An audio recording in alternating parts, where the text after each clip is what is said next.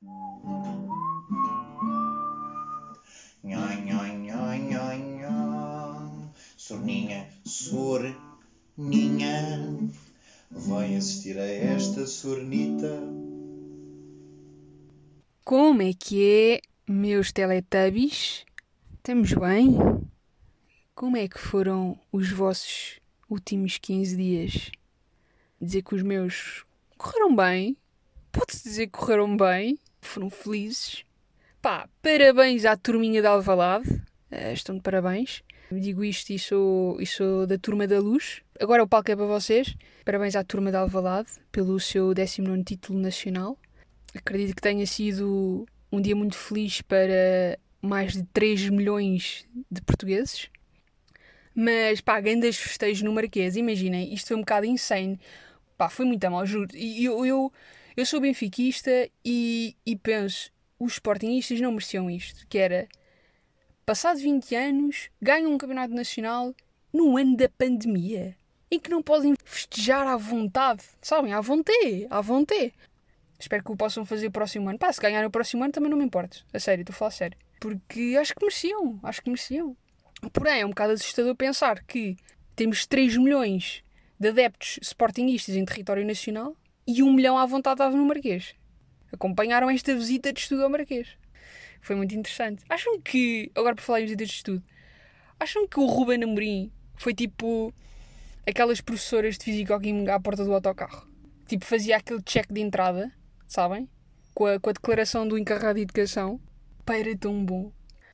Em relação a outro ponto uh, sobre o futebol, que é, malta, há uma coisa que me perturba muito. Os exageros de amor à camisola. De amor, entre aspas. Eu esta até consigo vá uh, compreender, mas não consigo, no fundo. Que são aquelas pessoas que estão 5 horas a gritar isto. E viva o Sporting Olé! E o meu coração é verde e branco! A sério? E não sabem dizer outra coisa. Ficam nisto 5 horas. Pronto. Segunda coisa que eu acho que é outro exagero, entre aspas, de amor à camisola. Eu já vi pessoas a dizerem isto, que é... Eu não sei se conseguia casar com uma gaja do Sporting. Pá, não sei, pá, era difícil, pá, não sei se conseguia mesmo, pá, tinha muita dificuldade em casar com uma gaja do Sporting. E eu digo Sporting, como disse o Porto Benfica.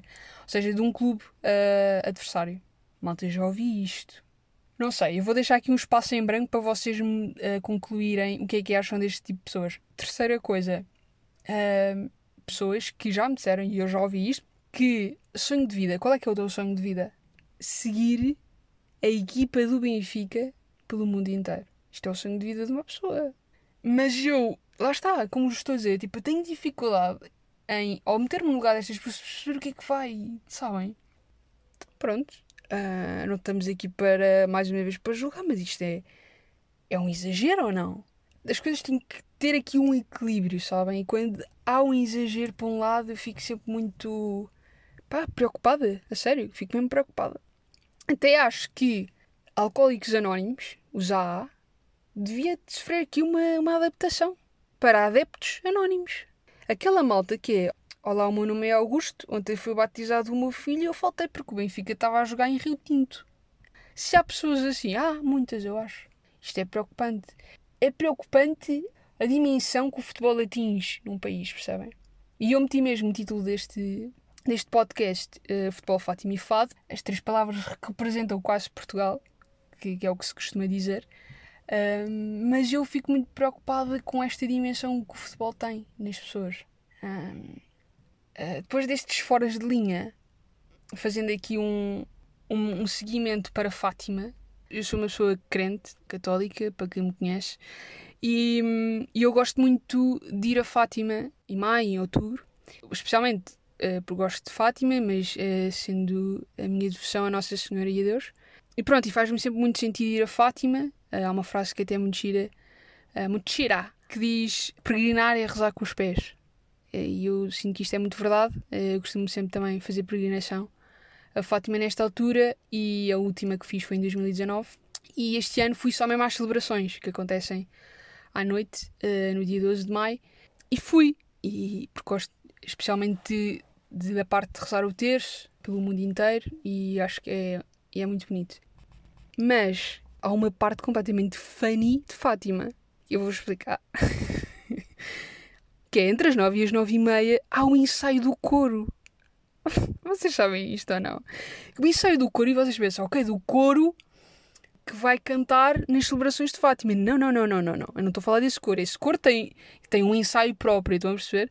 Mas às nove, às vinte e uma, há uma pessoa, não sei se é um acólito, um senhor que está a coordenar ali as celebrações, não sei, mas que vai para o ambão, ali na capelinha das aparições, que é onde uh, se faz as leituras, e, e faz um ensaio do coro. E, qual, e quem é que é o coro? São as pessoas todas que estão no recinto.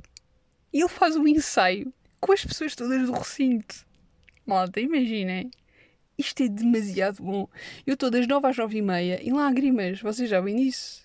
é completamente épico. E porquê que é épico? Calmem, calma. Agora vocês vão perceber. Porquê que é épico? Porque, pronto, eu vi muito, muita malta jovem no recinto. Mas uh, das 7 mil pessoas que estavam naquele recinto, e tudo muito organizado e tudo muito com, controlado com Covid, das 7 mil pessoas que estavam no recinto, 60% provavelmente são pessoas com mais de 50 anos. Vi muitos velhotes até me interrogo como é que é possível tantos velhotes ali no recinto. E, e pronto, e porquê que é agir? Porque a pessoa que está no ambão a fazer este, este ensaio do corpo com as pessoas do recinto é muito dinâmico para o público-alvo que é. Isto tem muita piada, porque ele é assim. a música começa a dar.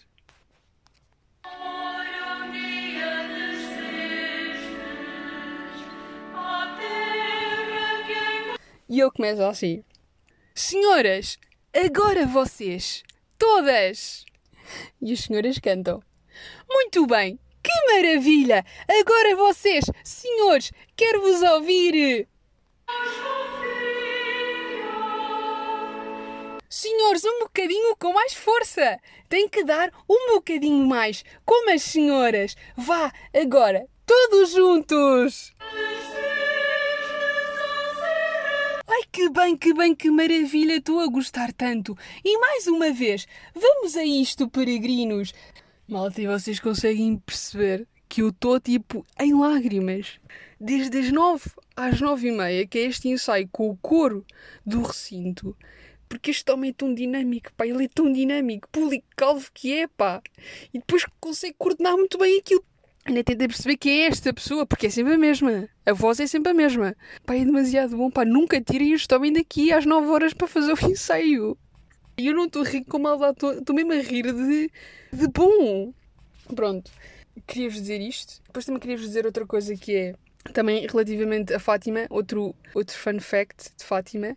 Vocês já viram o vídeo do Gustavo Santos a falar sobre os peregrinos de Fátima? Pá, malta! é, é de lágrimas, pá, meto no YouTube cerca de 180 segundos com Gustavo Santos. Basicamente é ele, durante 4 minutos, a falar sobre a relação com Deus e o que é que ele acha dos peregrinos de Fátima. Malta, imagina, esquece. Isto para um crente é, é um petit gâteau, sabem, de chocolate. Eu, eu às vezes quando estou assim um bocadinho mais em baixo, sabem? Vou ver este vídeo do Gustavo Santos. Eu não vou fazer spoiler, mas eu só vos queria deixar aqui com três ideias do vídeo do Gustavo Santos dos, destes 4 minutos, que é ele a dizer assim, frases, eu acredito que cada um de nós é um Deus. Uma frase, segunda frase. Ser Deus lá em cima é muito fácil, é muito fácil. Terceira frase, esta é a última. Põe uma coisa na tua cabeça. Tu és um Deus, tão poderoso como o Deus lá de cima. Malta, não aguento, pá, este vídeo é incrível, é incrível. Pronto, isto agora foram assim os fun facts de Fátima, mas realmente, agora falando um bocado a sério e com respeito, uh, é um, é um sítio que eu, que eu gosto muito de ir e aconselho também a quem nunca foi ir, vale muito a pena. Depois, entretanto, fado, aspas, fado. Considerem isto um fado. Hã? Isto tem um quê de isto tem um quê de fado em relação a festas, que é mais este assunto que eu vou falar, que foi, fui a uma festa que eu vou-vos explicar o conceito desta festa, que foi muito giro e aconselho a irem, que são umas festas que estão a acontecer em Monsanto, Monsanto Open Air, e é muito giro, porque é um espaço ao ar livre, muito giro, é um relevado enorme, adaptado com mesas no, no meio do relevado e as pessoas estão sentadas ali à mesa e podem dançar, porque aquilo depois tem concerto ao vivo, e podem dançar na zona da mesa, portanto, danças ao lado da cadeira, no fundo, respeitando todas as regras do Covid.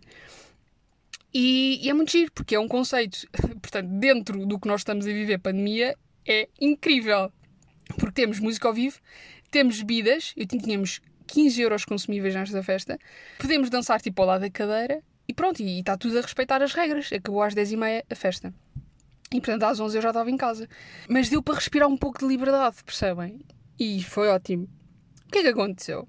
Pensei, vou do Uber e venho do Uber, não é? Por 15 euros consumíveis, vou, vou, vou poder estar a beber à vontade, portanto, tranquilo. E pronto, e correu tudo muito bem. Só que vocês sabem, vocês sabem aquele momento em que vocês bebem cinco cervejas e estão bem. E tipo, não há, não há stress, bem. Mas, a partir dali de uma bebida, vocês soltam. Não estás bêbada, eu não estava bêbada de todo, mas estás solto, sentes que estás solto. Então eu atingi esse ponto de estar solta, que já não atingi há quanto tempo, não sei, já nem me recordo. Já não me recordo mesmo. Se 2019 aconteceu, já não me lembro. Ora, o que é que acontece? Muito bem, viemos para casa, vim para casa do Uber e eu tenho um defeito que é eu começo a falar imenso com os homens do Uber. Pá, não sei porquê, faço-me conversa. Isso, isso noite, dia, faço-me conversa com os senhores do Uber. E para onde é que o assunto foi parar? De repente, então eu vou falar com o menino do Uber, porque não era um senhor do Uber, era um menino do Uber que tinha a minha idade.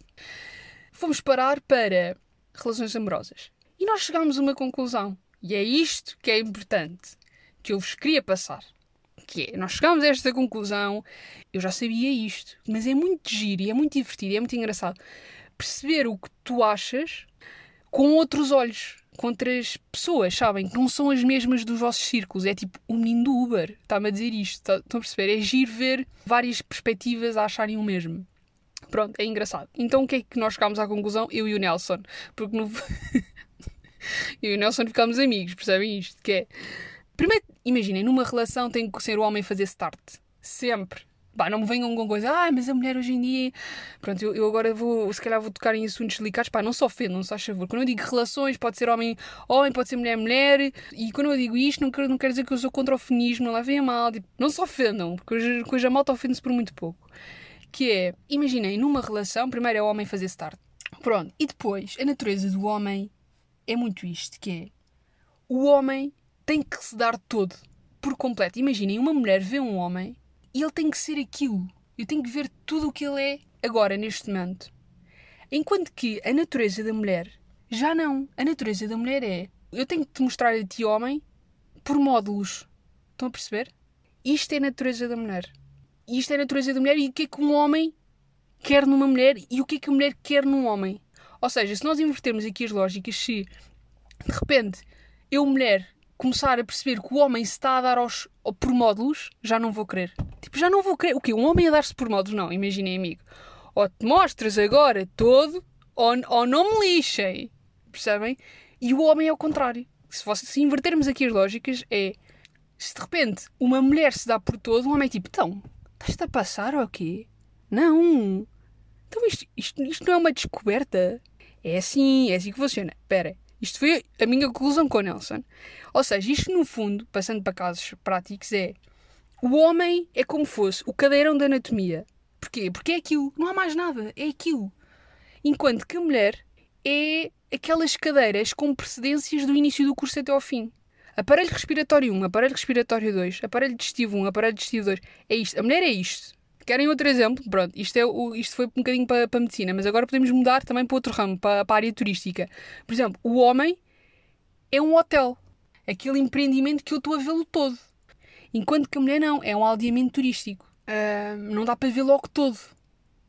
E isto é mulher. Também convém perceber o fim para que queres, não é?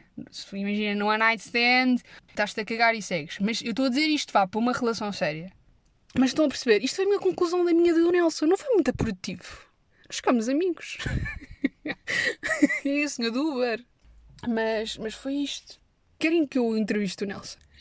O que seria, o que seria eu entrevistar o Nelson? trazer para o podcast. Olá, Nelson, tudo bem? Que dizem os teus olhos, Nelson? Ai, mas pronto, olha, é isto que eu vos tenho para dizer. Foram 15 dias bastante produtivos. Acham que o quê? Que uma festa é só ir beber os copos e voltar? Não, não. Isto tem que haver sumo. Sempre, sempre, sempre. Uma pessoa tem que sempre aprender algo, mesmo que beba muitos gins e cervejas e afins. A pessoa tem que aprender algo. E pronto, olhem, é isto que eu tenho para vos contar. Uh, espero que tenham gostado. E obrigado por ouvirem. Pá, experimentem conversar com os senhores do Uber, que eles são muito simpáticos.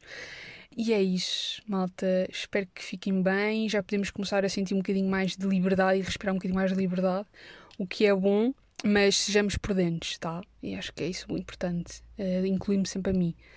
Malta, gostei muito. Beijinhos, abraços e até à próxima.